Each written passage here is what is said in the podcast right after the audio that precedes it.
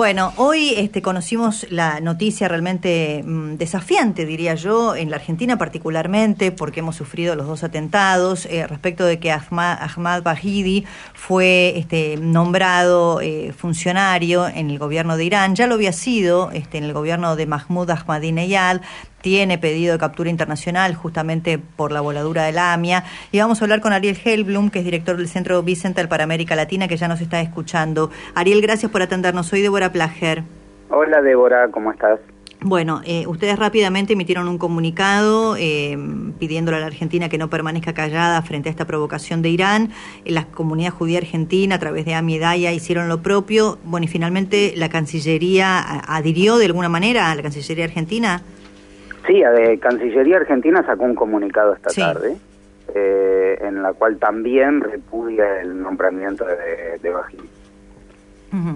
Ahora, eh, ¿Qué pasa con las eh, alertas rojas de Interpol? no Porque Ahmad Bahidi ya tenía pedido captura internacional, hoy me acordé mucho del fiscal eh, Alberto Nisman, ¿no es cierto?, eh, respecto de su responsabilidad por el atentado a la AMIA. Había habido un primer episodio bochornoso en Bolivia en el año 2011, durante el gobierno de, Evo Morales, donde Bahidi había participado de actos públicos. Creo que había estado presente también en ese mm, evento en Bolivia el presidente Rafael Correa de Ecuador, si la memoria no me falla, y se generó, bueno, un cruce diplomático fuerte con la Argentina, pero bueno, sigue dando vueltas eh, y ahora el gobierno iraní, este ya no con Mahmoud Ahmadinejad en el poder, lo vuelve a nombrar ministro. Eh, sí, ahora es ministro de Interior. Antes era eh, ministro de Defensa, ¿no? Antes de Defensa. A ver, cabe recordar que al momento del atentado él era jefe de las fuerzas Quds, que no son otra que él, el grupo paramilitar parte de la Fuerza Revolucionaria de Irak eh, digamos, ese grupo paramilitar, digamos, que, prácticamente es, es, la defensa este, de la revolución. Mm. Y, y, por supuesto en ese en, en, esa en esa posición es la que formó parte de, aquel grupo que este, decidió la realización del atentado. Y las alertas rojas siguen vigentes, sin embargo, este hombre se movió con libertad por América Latina. Eh, en realidad no debió, digamos, eh, él llegó a Bolivia y en aquel momento, eh, cuando el gobierno argentino le hizo saber de que se trataba de alguien que, era buscado, al parecer le, hicieron notar de que, digamos, de que, de que no era prolijo y se fue. Lo mismo sucedió en el Mundial de Rusia, mm. digamos, al comenzar el Mundial de Rusia. Eh, la realidad es que las alertas rojas son un pedido, digamos, Interpol es como, digamos, como un clearing de, una policía internacional en el cual comparte las órdenes de detención. Hay países que las van a ejecutar y hay países en los cuales a veces se van a hacer los distraídos. Mm. Eh, en el año 2018, el director de Relaciones Internacionales, Simon Samuels, del Centro Vicental y yo, tuvimos la oportunidad de exponer ante el eh, ante el Congreso, ante la, perdón, la Cámara de los Lores en el Parlamento británico, sí. eh, donde hicimos, digamos, un refuerzo de las alertas rojas y, y en aquel momento el gobierno británico, entre otras, sostuvo de que si pisara territorio británico ellos lo detendrían a la espera de un pedido de extradición por parte de Argentina. Eh, digamos, uno puede llegar a decir de que eh, en realidad la existencia de las alertas rojas puede hacer de que eh, esta gente se mueva dentro de un ámbito amigable, pero en cuanto llegue algún país que se tome un poco más en serio las normas internacionales y no va a ser tanto.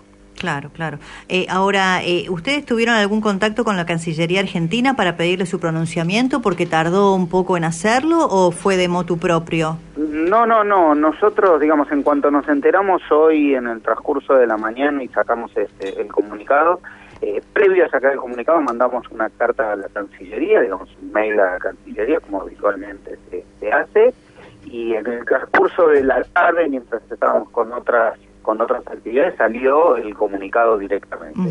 En el propio comunicado de la Cancillería hace saber de que en el año 2009, cuando había sido también, este, eh, él había sido anteriormente ministro de, Defensa, también se había hecho se manifiestan que también elevaron una. Claro. Eh, si me permitís, Ariel, vos nos podrás aguardar dos minutos que tenemos las noticias de las ocho, porque te quiero, te queremos hacer alguna consulta más, e incluso esta referencia a la que vos haces, ¿no? Respecto del 2000, eh, de, la, de la preexistencia, digamos, cuando la Cancillería ya también se había emitido, pero hubo un cambio también en la Argentina respecto de su posicionamiento después del pacto con Irán. Entonces te, quiero, claro, te quiero preguntar un, poquito más sobre ese tema. Escuchamos las noticias, el rotativo del aire de las ocho y ya seguimos.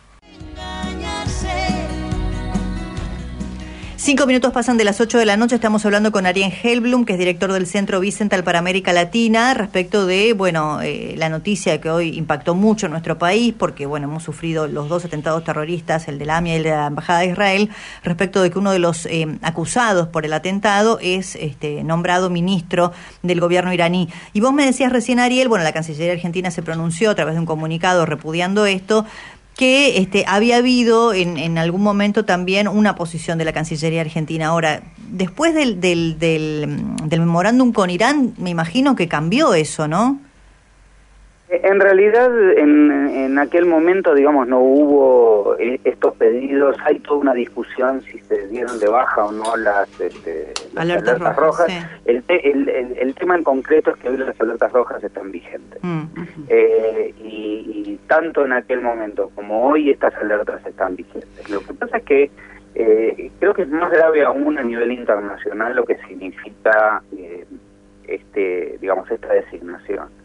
Eh, el nuevo gobierno de Irán es un, gobierno, a, veces lo llaman como, ultraconservador para ser este amables. digamos para ser para ser amables y para ser educados digamos el presidente el nuevo presidente de Irán elegido supuestamente con el 70% de, de los votos en donde no dejaron participar de las elecciones a los otros a los otros candidatos y las urnas estaban vigiladas por la propia guardia revolucionaria eh, se trata de una persona a, quien está denunciado por violaciones a los derechos humanos y que fue uno de los encargados de las purgas durante la década, digamos, posteriores a la revolución.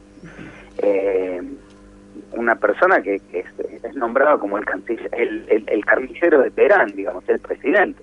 Entonces, ¿qué podemos esperar de los, de los ministros? Y aún así, digamos, el gobierno norteamericano y otros gobiernos este, están eventualmente viendo cómo pueden relanzar un acuerdo un acuerdo nuclear que han incumplido de, en todo momento. Ahora, este, buenas tardes, Adriana Balaguer lo saluda. Hola, Adriana. Eh, si el memorándum de entendimiento con Irán, que nunca entró en vigencia, eh, hubiera entrado, esta persona eh, habría mm, tenido que sentarse en Irán frente al fiscal y el juez Canicova Corral digamos que sí, o, esa famosa comisión de la verdad este, hubiera, este, formada por, este, por, gente de ambos países y otra gente intermedia. Pero bueno, estamos hablando de historia ficción, cosa que nunca sucedió. Sí, sí, totalmente. Eh, Ariel, muchísimas gracias por habernos atendido, ha sido muy amable. No, por favor, a su disposición siempre. Ariel Helblum es el director del Centro Vicental para América Latina.